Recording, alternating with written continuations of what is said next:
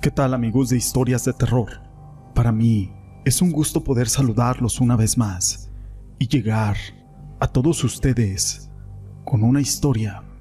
La siguiente historia es una de las más conocidas y populares de Guatemala y lleva por nombre Leyenda del pie de lana. Se conocen muchas versiones sobre esta leyenda y en ellas las ánimas benditas se describen como seres o espíritus buenos que aún están en este mundo, pero deambulan por las calles, con el propósito de proteger y de ayudar a quienes rezan por ellas. En esta leyenda se da la idea de la existencia del purgatorio, ya que se afirma que las ánimas que aún tienen algo pendiente por solucionar son las que no entran al cielo, pero realmente se encuentran vagando por el mundo sin descansar en paz. Se cuenta que las ánimas benditas son seres que aparecen con capucha y con velas en las manos. El color de su vestimenta es blanco y generalmente se mantienen con el rostro cubierto. Hay quienes afirman haberlas visto en procesión por las calles, con las velas en la mano y rezando durante todo su recorrido hasta que desaparecen. No se sabe con certeza hacia dónde se dirigen. Las ánimas benditas suelen aparecerse el primero de noviembre se dirigen con sus familias para poder estar con ellas en ese día en especial, pero al día siguiente regresan.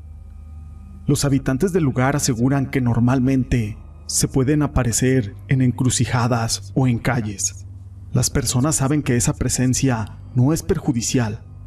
Los familiares acostumbran a colocar fotografías de los difuntos el primero de noviembre junto a aquellas velas encendidas.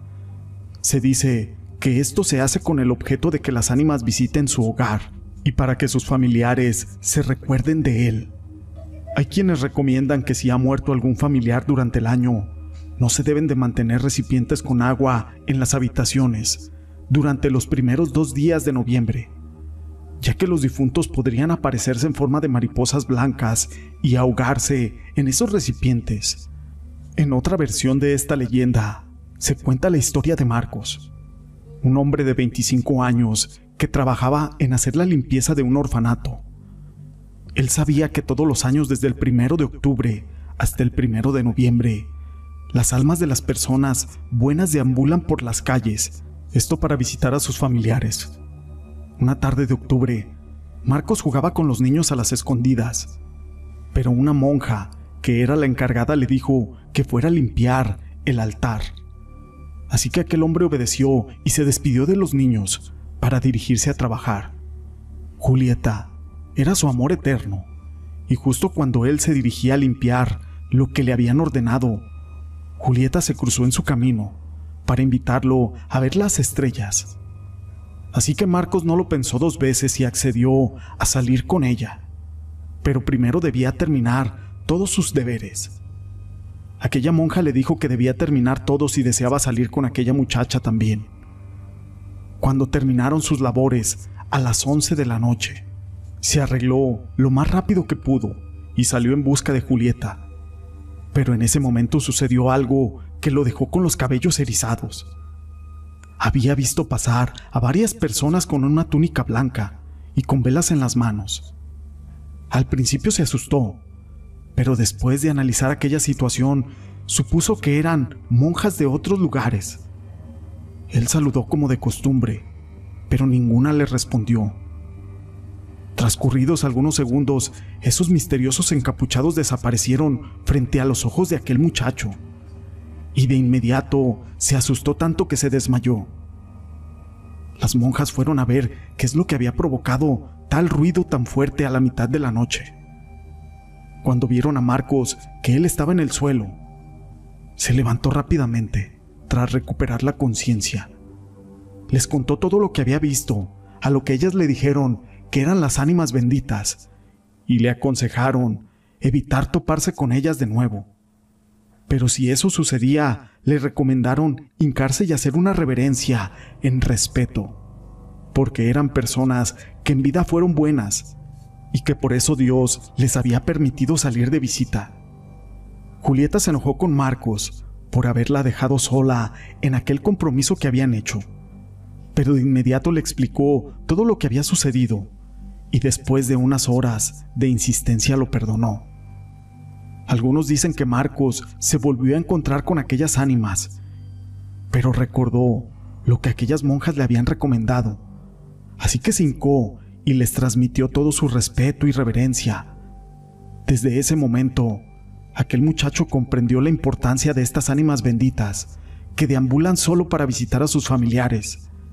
Las leyendas y la tradición de las ánimas benditas es muy conocida por todo el territorio guatemalteco, que por cierto, el día primero de noviembre suele realizarse en el pueblo un cortejo en donde salen de la iglesia y recorren la población haciendo oración, esto para que las ánimas que se encuentren en el purgatorio puedan alcanzar el cielo.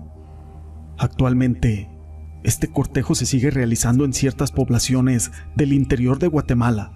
Esta historia la quise compartir con ustedes, pero no es la única historia que tenemos el día de hoy, amigos. Las leyendas o historias de las ánimas benditas del purgatorio existen por muchos lugares. La siguiente historia lleva por nombre Las ánimas benditas de San Antonio.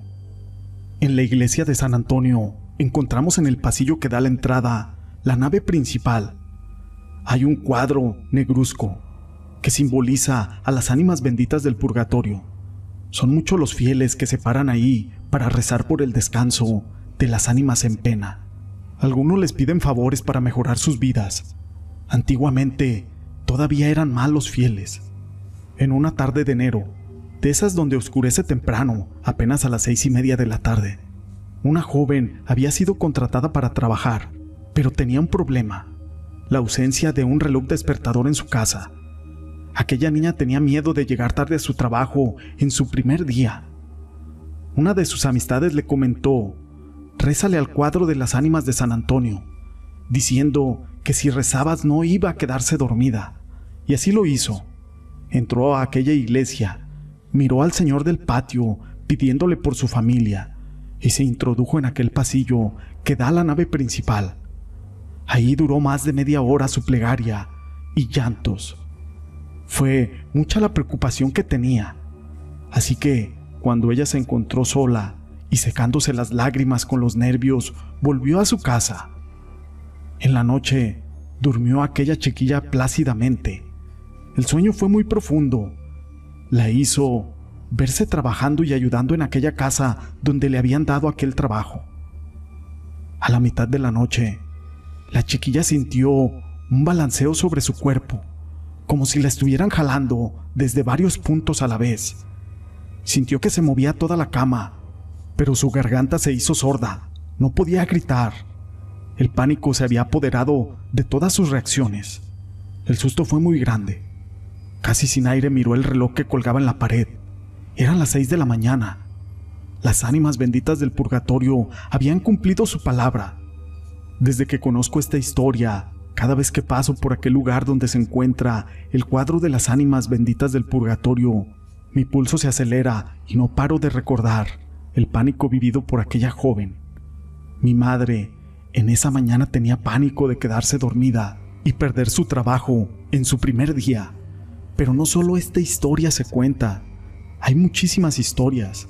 Existe una capilla que lleva por nombre Capilla de las Ánimas. Así es como se le conoce a una pequeña y hermosa capilla, elegida en honor a las ánimas del purgatorio.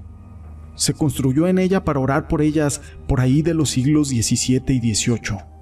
Existe una leyenda que se cuenta que un comerciante, siendo perseguido, se escondió entre los arbustos y se encomendó a las ánimas benditas del purgatorio.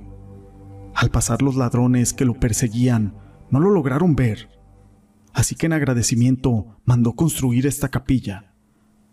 También es un museo donde se exponen documentos, mapas, pinturas y diversas historias que se cuentan acerca de los milagros de estas ánimas. Si tú tienes alguna historia que te haya pasado con las ánimas del purgatorio, este lugar está abierto para que tú cuentes tu historia.